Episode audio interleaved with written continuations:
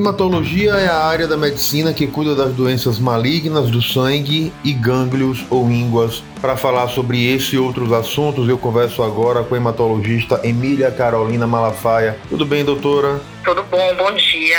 Obrigado, Osvaldo, pelo convite. Primeiro eu quero começar entendendo quais as áreas de atuação de um hematologista. É uma área aparentemente muito específica, mas que tem um impacto na vida de muitas pessoas que têm problemas com o sangue, não é isso, doutora? Exatamente. O hematologista ele cuida das doenças relacionadas ao sangue e os órgãos que são relacionados à fabricação do sangue, como a medula óssea, que é o tutano do osso, linfonodos e baço. O hematologista ele cuida das doenças malignas, mais conhecidas são que são os cânceres, que são a leucemia, linfoma, mieloma múltiplo, mas também cuida das doenças, de algumas doenças benignas, que não significam que sejam doenças menos graves, né, que são as anemias por deficiência de vitaminas, a anemia falciforme, a púrpura, que é a diminuição de plaquetas, as tromboses. Então tem uma área bastante vasta de doenças. Que avaliação a senhora faz da pandemia e o impacto sobre os pacientes que têm problemas no sangue? Há uma preocupação, houve uma preocupação maior Uh, devido à fragilidade que muitos pacientes têm com esse período de isolamento? Os pacientes com doenças oncohematológicas, eles estão no, no grupo de risco. Então, as recomendações para eles são as mesmas para a população em geral, que é manter o isolamento social, lavar sempre as mãos, evitar aglomeração, e além de todas essas recomendações, a gente recomenda que o paciente, orienta o paciente não interrompa o tratamento. Os pacientes ficam um pouco preocupados com o Covid, mas o, o, câncer é uma doença muito grave também. Então a gente orienta que não interrompa o tratamento. Em alguns casos que o tratamento já foi concluído, alguns exames de segmento, exames de imagem, tomografia, exames de sangue podem ser um pouco adiados.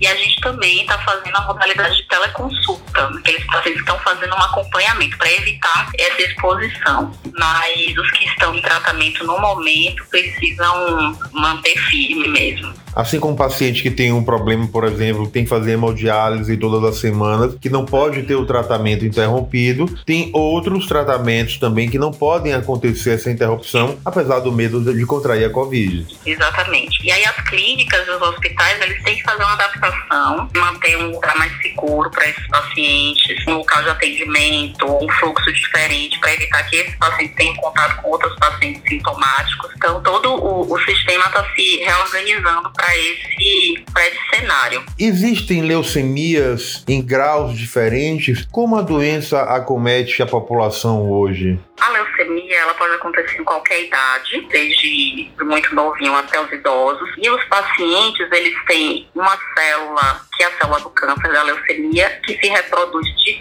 de uma maneira descontrolada dentro da medula óssea, que é o tutano, e impede que as outras células saudáveis sejam produzidas. Então, impede que as células, os glóbulos vermelhos, as plaquetas, as células de imunidade sejam produzidas. Então, esses pacientes, eles têm como consequência sintomas dessa falta das células saudáveis. Então, o paciente vai ter anemia, porque faltam glóbulos vermelhos, o paciente vai ter infecções com mais facilidade, porque tem menos é, células de defesa, eles têm mais sangramento, porque tem menos plaquetas. Não acontece tudo de vez, mas vai acontecendo.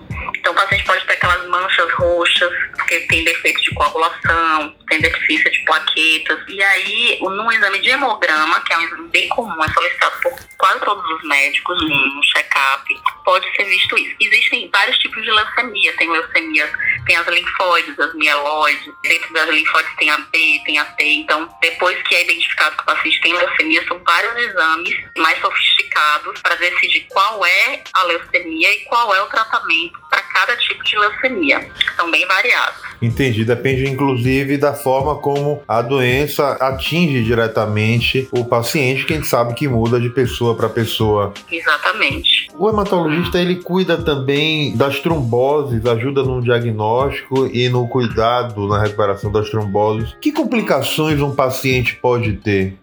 Tromboses podem ocorrer tromboses venosas, tem as tromboses venosas e as arteriais. As arteriais são quando existe o bloqueio de artérias, que podem ser as coronárias. Então, uma trombose arterial é um, é um acontece um infarto, uma trombose arterial no cérebro, é o AVC, e tem as tromboses venosas, que a gente chama TVP, de membros inferiores, ou um tromboembolismo pulmonar também. E aí, é, o hematologista, ele, ele entra no tratamento, assim como em conjunto com o pneumologista, se a trombose for no pulmão, conjunto com o angiologista ou cirurgião vascular, se a trombose for na perna. E o hematologista tem um papel de tentar identificar qual, qual foi o desencadeador daquela trombose, quais são os exames necessários para identificar a causa daquela trombose, orientar o paciente e, e o tratamento para que aquela trombose não ocorra novamente. Existem algumas consequências depois, o pulmão pode ficar um pouco mais debilitado, a perna pode ficar um pouco mais inchada, que é a síndrome pós-trombótica. E aí o hematologista também trabalha em conjunto com os outros especialistas nesse caso. Como hematologista, você também é responsável pelo diagnóstico e pelo tratamento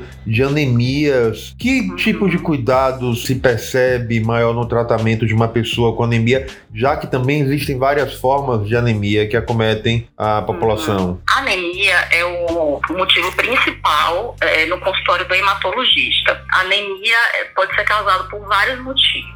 Então, o mais comum de todos é a anemia ferropriva, que é os pacientes que têm algum sangramento, e pacientes que têm sangramento em trato gastrointestinal, uma úlcera, alguma neoplasia em trato gastrointestinal, e são mulheres em idade reprodutiva que têm a menstruação muito, com fluxo bastante aumentado. Então, o que a pessoa come de alimentação, de carne, etc., não é o suficiente para repor o ferro que a paciente perde perde no, no, no, dia a dia. Então, essa é a mais comum de todas, essa é a mais fácil de, de fazer o tratamento, né, a menos grave de todas, mas a gente tem que saber qual é a causa que está levando o paciente a essa anemia, essa deficiência, para poder também sanar esse problema e o paciente ficar bem. E aí existem outros tipos de anemias, por exemplo, a anemia falciforme é uma anemia genética, é um defeito na hemoglobina e o paciente já nasce desse jeito. Então, desde seis meses, aquela pessoa, aquele bebê já precisa de transfusão de sangue.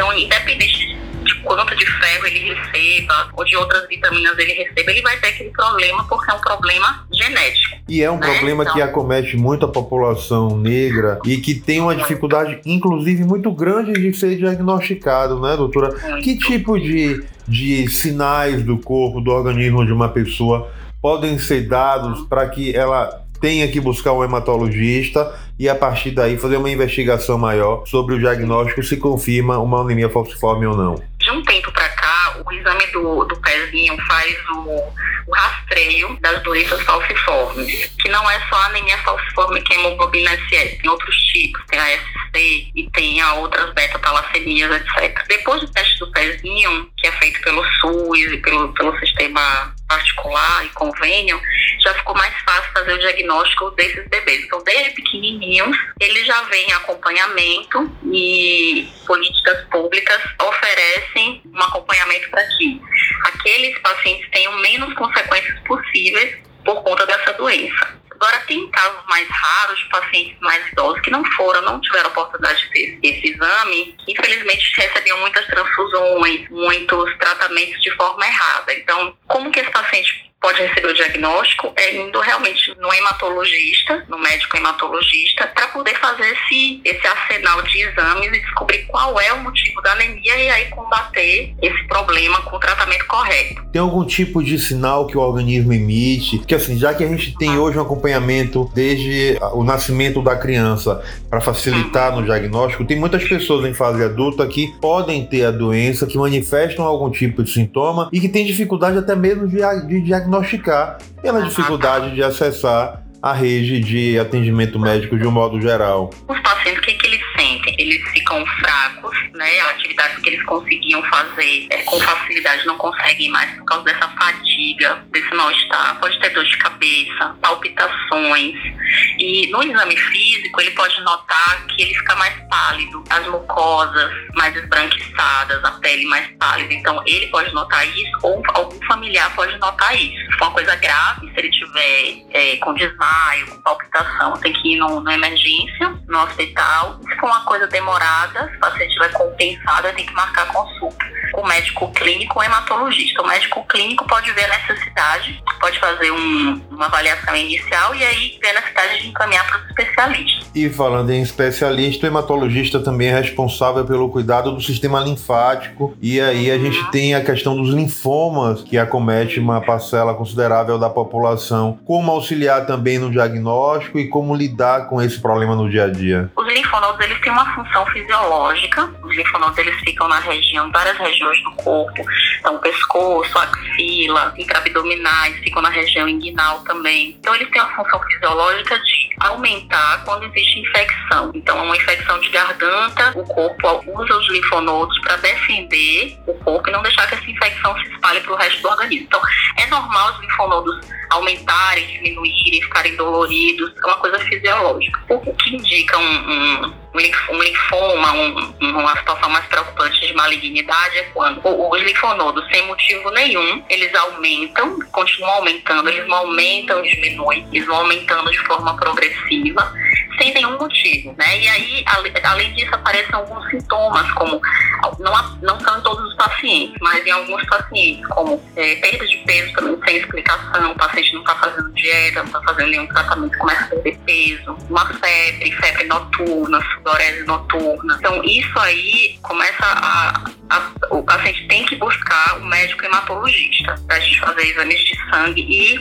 o diagnóstico definitivo é feito como? Feito exames de imagem para ver se além daquele linfonodo que ele consegue perceber, existem outros linfonodos dentro do tórax ou do abdômen. Em definitivo, o diagnóstico de linfoma é feito com a biópsia desse gânglio. É feita uma, uma cirurgia com cirurgião oncológico, é retirado aquele gânglio por inteiro e analisado pelo patologista. Porque também os linfomas têm vários tipos diferentes. Então, também tem os linfomas B, linfoma T, e dentro desse tem muitas variedades. São cerca de 100 tipos de linfoma. E aí também para cada um existe um tratamento específico. Muitas das pessoas que vão acompanhar o nosso podcast não têm plano de saúde e não têm condição de pagar uma estrutura de um médico particular. Uhum. Existe algum tipo de serviço gratuito ou onde as pessoas podem buscar o suporte de um hematologista, doutora? Sim, normalmente não, não, não conseguem a consulta diretamente com o médico hematologista. Eles estão numa UPA, no UBS, recebe um, um primeiro atendimento do médico da família, do médico clínico, do enfermeiro, e aí eles fazem a regulação para o serviço de referência. Então, tem alguns serviços de referência do Estado e da Prefeitura, que tem um especialista. O mais conhecido é o EMOBA, tem os hospitais Aristides Maltês, tem o Hospital Universitário, tem o UPS, que é da UFBA, tem que ir pelo sistema de, de regulação mesmo. Mas assim, o paciente pode ir e falar dessas queixas, né? E o médico lá vai saber identificar qual é o médico que vai resolver o problema. Ajudar, inclusive, nesse diagnóstico. Doutora, eu quero agradecer demais a sua participação no podcast do Muita Informação. Acho que a gente tem informações úteis e que pode servir, inclusive, de suporte para muitas pessoas que possam ter qualquer tipo de, de sintoma como esse que foi falado pela senhora e que com esse alerta vai servir para que as pessoas busquem um atendimento e a partir daí cuidem dos problemas ligados ao sangue. Eu agradeço bastante a, a participação e o convite. Oswaldo, pode contar comigo. Siga a gente nas nossas redes sociais e até o próximo podcast.